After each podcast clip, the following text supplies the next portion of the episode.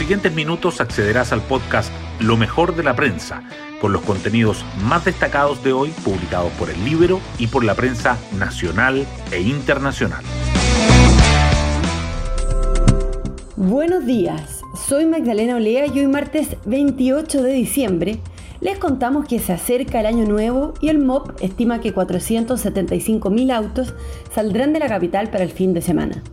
Quien también dejará Santiago es el presidente electo, Gabriel Boric, quien esperará el 2022 en Punta Arenas. Pero donde no viajará será a Colombia tras rechazar la invitación que le realizó el presidente Sebastián Piñera. El Frente Amplista, según explican expertos en el Libero, perdió una oportunidad no solo cortó con una tradición que venía desde el gobierno de Ricardo Lagos, sino que podría caer en el riesgo de actuar en política internacional bajo un criterio ideológico y no de política de Estado. Las portadas del día.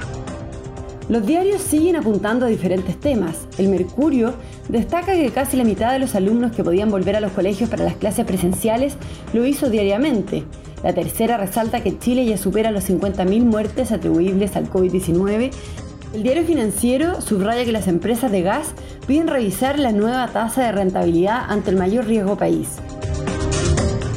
El rechazo del presidente electo Gabriel Boric a la invitación del actual mandatario Sebastián Piñera para que lo acompañara a la gira por Colombia sobresale las primeras planas. El Mercurio informa que Boric alega que priorizará la formación de equipos y la tercera señala las razones del presidente electo para no ir. Otros temas relacionados con el cambio de mando también están presentes.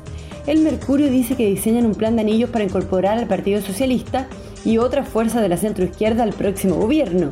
La tercera agrega la fórmula que toma fuerza de cara a la conformación del futuro gabinete. Además, el Mercurio subraya en su portada que las mujeres mayores de 55 años y trabajadores del agro sufren el mayor impacto de las cotizaciones por causa de la pandemia, que 8 de cada 10 inmigrantes tienen empleo en la región metropolitana y los efectos devastadores del cambio climático.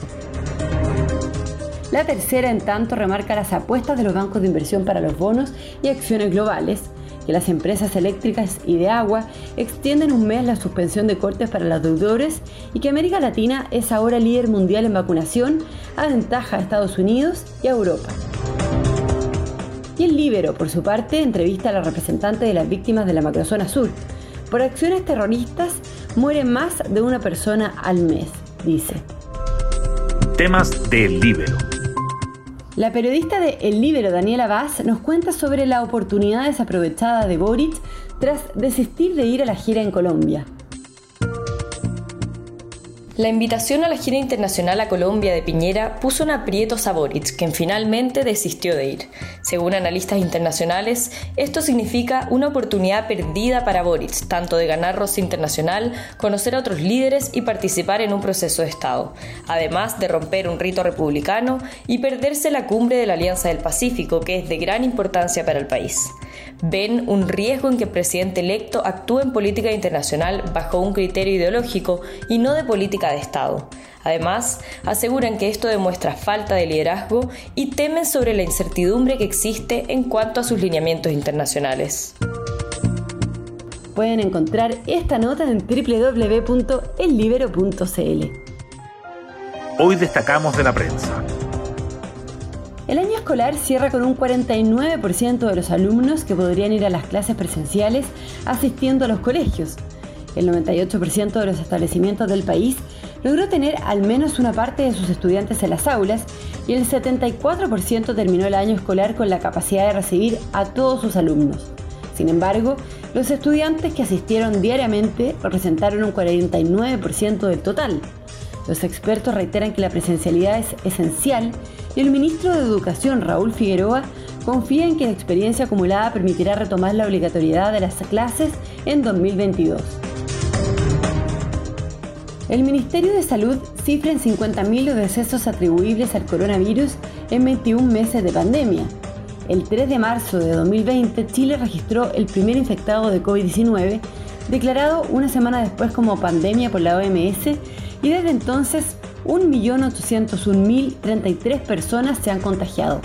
Además, 239.013 pacientes han muerto a causa del virus y otras 10.988 muertes sin confirmación de laboratorio se configuran como decesos probables por coronavirus.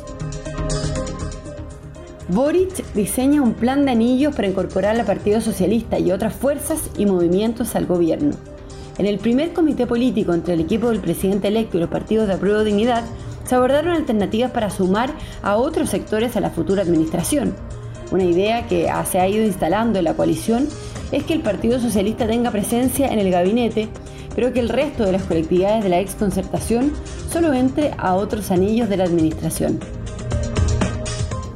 La superficie devastada por los incendios forestales supera en 42% el promedio de los últimos cinco años.